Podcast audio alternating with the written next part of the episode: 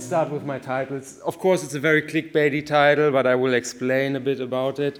So, in this year, I had I had a project in uh, Niedersachsen in Hannover. We have a foundation, Stiftung Niedersachsen, and they uh, organized um, like kind of like a project where a, a scientist from the Leibniz University who is basically working on the possibilities of uh, you know how how can AI or uh, like in general machine learning like improve like uh, our day-to-day life and technology.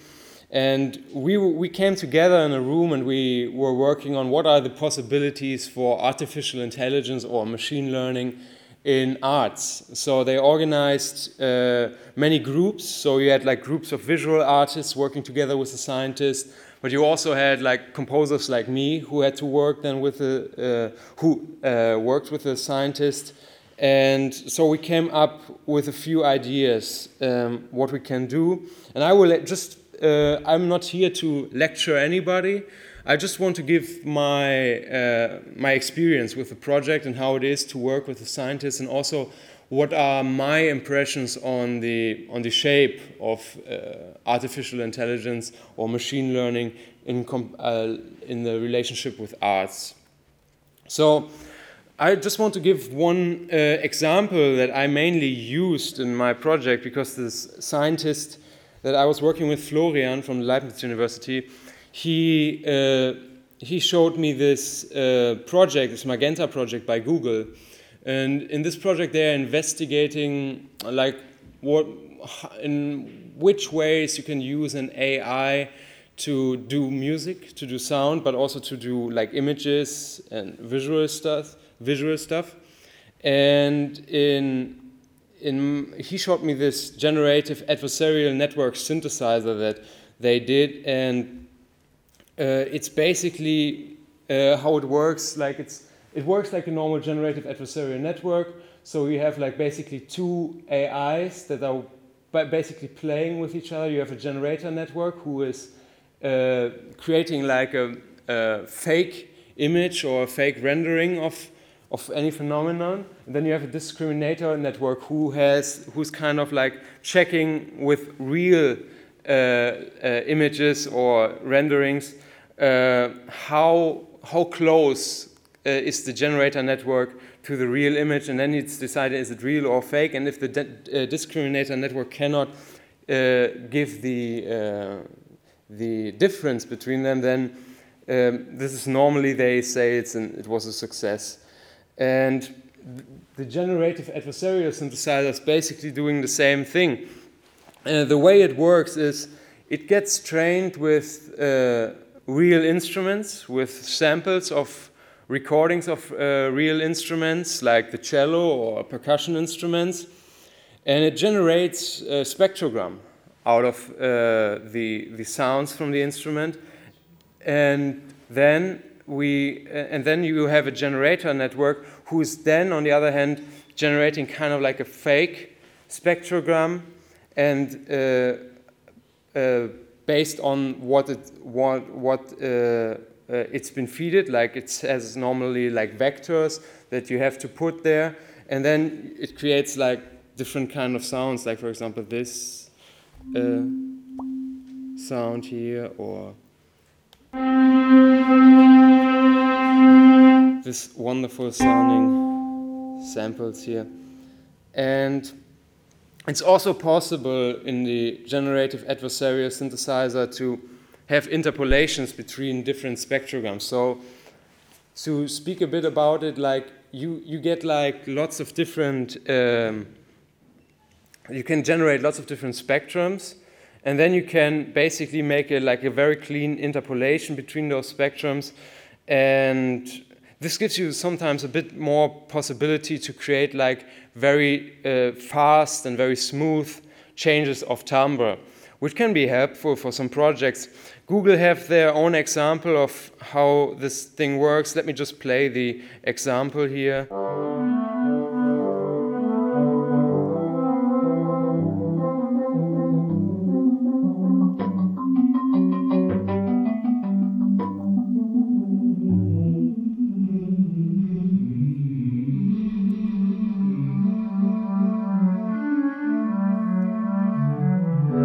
Okay, that's enough. Um, I think, I mean, what we, what we, uh, what we all can hear, it sounds a bit like I kind of get remembered when I first had my my first computer and I was um, doing like my first MIDI stuff, and they, I think Microsoft back then had this Microsoft synthesizer, which was uh, very kind of, I mean, cheap sounding, and kind of reminds me a bit on the sounds there. I mean, we have to we have to talk a bit about the problems that the, I think the Uh, this GANSynth has for me as an artist. That's why I only I want to give it as an example because this was basically a starting point for our project. So I think we have to distinguish, I personally had to distinguish into advantages and disadvantages that came with working with the way the generative adversarial network synthesizer was built. So first of all, I think let's, let's go a bit through some advantages that I pointed out here. So with the complex sounds, I, I mean like uh, it's, it's very less code actually what you have there and it can produce probably very complex sounds. So they are most of the sounds, if you don't look at the sample rate, they're actually quite rich in timbre and the possibilities of coming up with sounds very quickly, very convenient, very fast. The code, and this is an important thing, is open source, so you can. It's easy, very easy to. You have access to it, so you can make changes to it and adapt to the way you want it to work. And it has a very good documentation. Of course, you need some knowledge in how basically uh, uh, uh, machine learning works, how a generative adversarial network works, and also a bit about, of course, sound processing, because we are talking about, about sound. And then it's written in Python. I mean, Python is a very convenient programming language. It's powerful for AI, but it's also probably one of the easiest programming language we have out, we have out there. It's uh, you don't have to be so much a professional to learn it, and so you, you know just take some time learn it, and you can change the code yourself. You don't even need so much a scientist, but it's always good to have uh, the second opinion of a scientist. Now, for me, actually, the crucial point are the disadvantages. So the synthesizer has been trained with samples of a sample rate of 16 kilohertz. 16 kilohertz is I, I don't know. I mean, probably it's related to performance uh, issues that they probably faced during the development, and they wanted to make it most like really accessible for for a wide audience. But 16 kilohertz for me is like really unusable for for for art for music. I mean, at least if you don't have a certain aesthetic motivation to work with these samples, I think it's it can be possible if you if you if it's into your aesthetic and you can kind of explain it but otherwise like the normal audience and you as a listener you kind of feel in a very dull space because see like the maximum frequency you can get is like 18,000 uh, hertz. And I mean my ears are better than this. They can they can go a bit higher I think until I can still hear around 15 and 16,000 I don't know if it's good in my age I'm only 24 but uh, at least probably the double of it and uh, by its nature, I mean, it's a, it's, a gener it's a generated adversarial network. It only imitates uh, real like instruments. I mean, this is the way it was trained. It, this is the way they use it. And for me, well, if I want to imitate, uh, well, if I want to use the sound of a real instrument, then I'm using the real instrument. There's for me no way why I should use uh, like electronics with it. I personally as a composer, I, uh, when I'm using electronics, uh, I want to use something that uh, I want to do something with the electronics that is just native to the electronics. You know, so I'm. This is why I probably was a bit uh, angry about this point, uh, and also probably the most crucial part of it is you can easily see what is like the people who developed it it's very easy to know what sense of music understanding they have. So, like if you if you if you if, if you just listen to the music, they also showed it, it was a piece by Bach, and they basically trained the uh, the synthesizer in this way that it creates like. Um, good or not so good copies of uh, a very classical sound. And I personally, I think, I think it's very problematic if you're using a program and the program is kind of pushing you into a direction, already into a very fixed direction. I think it should be more open. And um, sometimes you have uh, big performance problems. The generative adversarial network synthesizer is not so much uh, falling into this category, but there's another synthesizer which is called the NSynth, which is only using can only use MP3 format, but still uh, only four uh, different samples, and it can interpolate between them, but still the performance is like really non-usable. And so I think um, there has to be done, something done there because it's not good to have, first of all, bad performance and then also bad sound. And it's hard as a composer to shape, to shape the sound inside the uh, synthesizer. So there are some, some tweaks that we had to do. So at first, we should make uh, the program to be capable of, a, of playback of a higher sample rate. This is crucial. I think like, uh, I mean, uh, 44.1 uh, kilohertz should be like the minimum of what it's capable to do. And then also more important for the sound aesthetic is we had to kind of change the vectors. So you have to see like this synthesizer has like basically like this shape that it wanders around there because this is like the trained shape that it can take. So all the sounds that are on this shape, they basically mean to resemble real, in, like kind of real instruments. And for me, the important thing was to make it in, unstable, like uh, make the discriminator a bit more flexible, and then let it let it do sound that is like really outside of the of the uh, trained shape. So we had to open a bit the, the, uh, how it deals with the vector in it. So and for this, I personally made just a small sketch of how it, can, uh, how it sounded after we applied these procedures on the um, program. I just play it, and it's, it's, all, it's uh, written, completely done in the program using Python. So, and after that, I will uh, continue.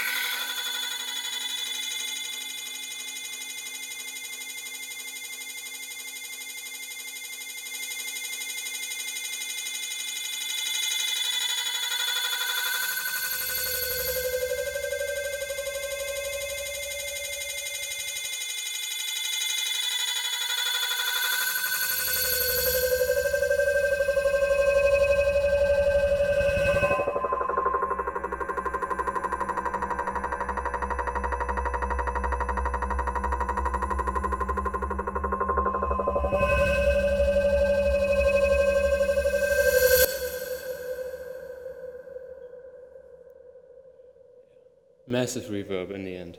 And uh, this was, of course, done afterwards, not done in the. Uh, but I thought it's, it's probably for the presentation quite dramatic to give this void.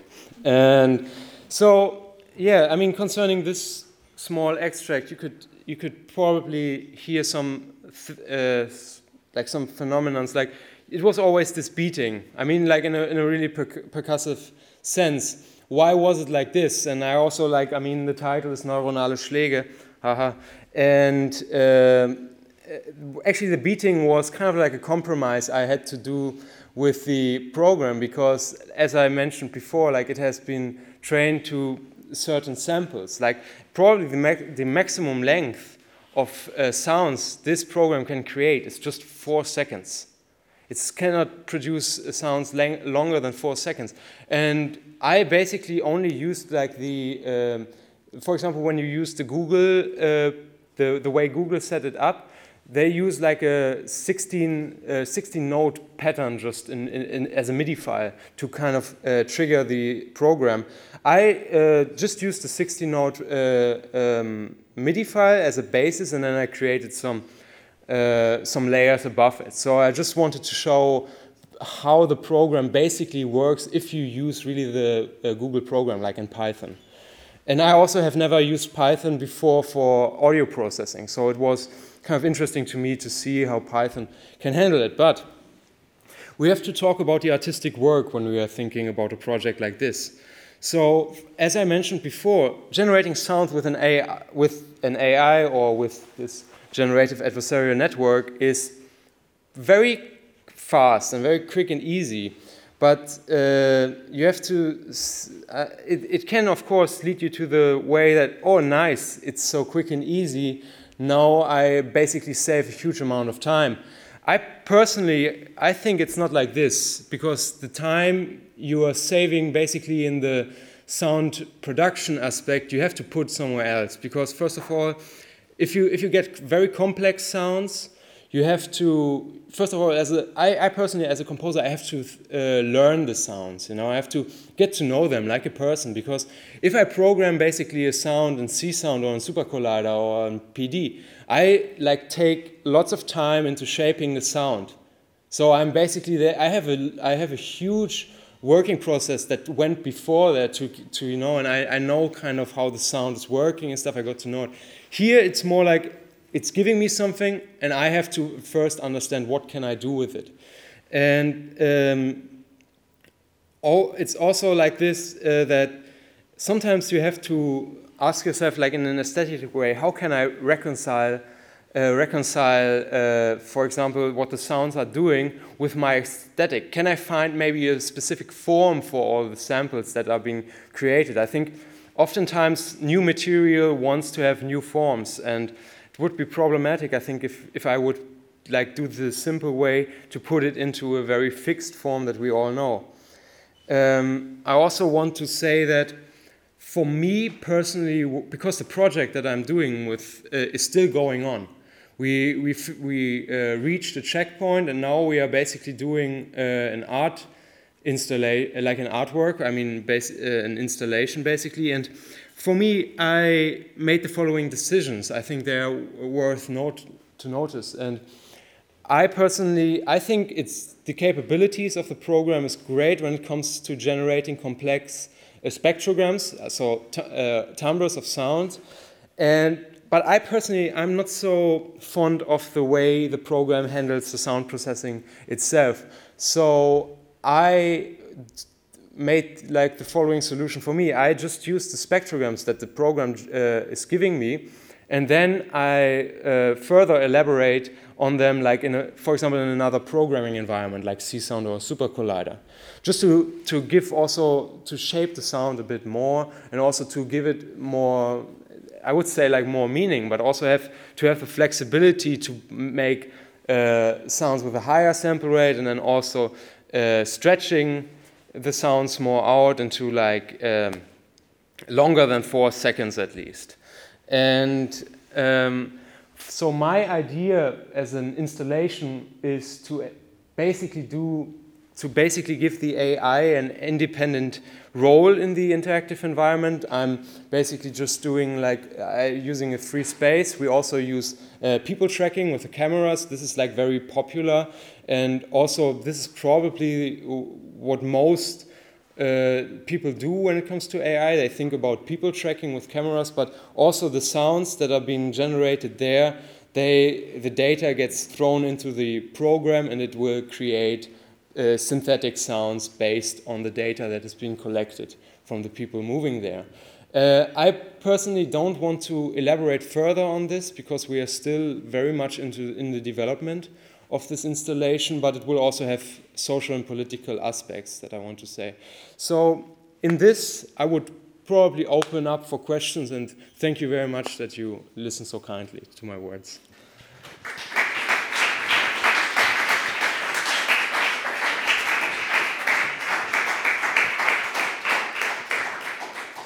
Thank you very much, Philipp Henkel, for the considerations on these um, new technologies. So, are there questions coming from your side?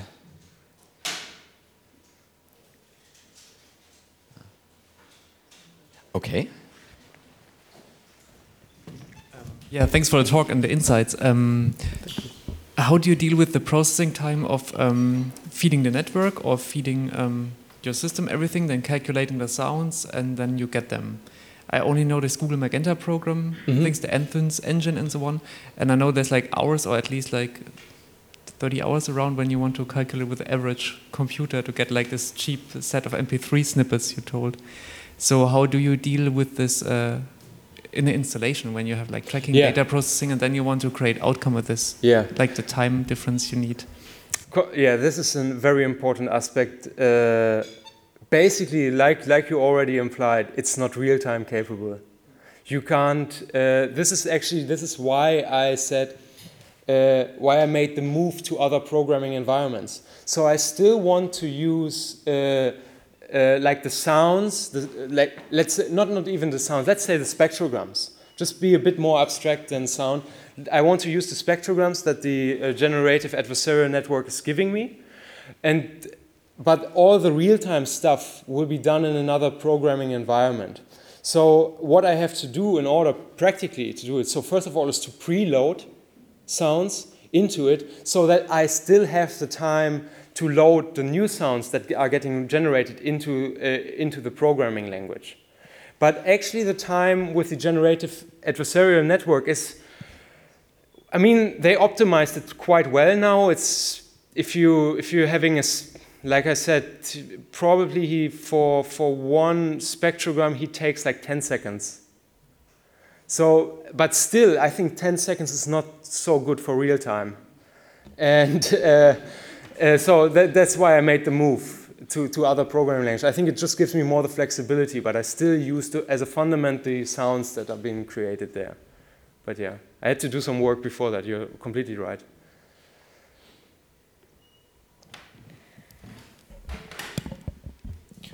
Uh, there is another um, little bit technical uh, aspect which came in my mind now when I um, saw at your um, at this GAN uh, mm -hmm. image yeah. uh, because obviously it's taken from uh, photos.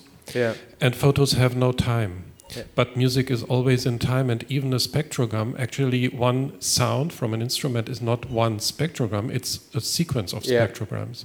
For if, if they are percussive, as you said, something, some a few seconds.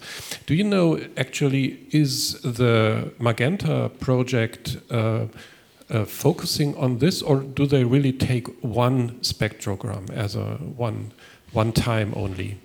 Uh, I know they they uh, I think they uh, because they are also focused on interpolating and creating a more dynamic sound. It's it's actually what you get is like not just one uh, spectrogram. You get like a lot lots of spectrograms from from just from just one vector uh, thing. So um, yeah, I think it would be very problematic if I would only have one spectrogram. Then, I mean, but but yeah, it's an, it's important to to create a more dynamic sound than just uh, having like four uh, second samples of spectrogram. I think the spectrograms they are also in this kind of they are. I mean, the way that one spectrogram looks, it's like it's a bit. Uh, uh, I think it has a time aspect to it, but it's very short.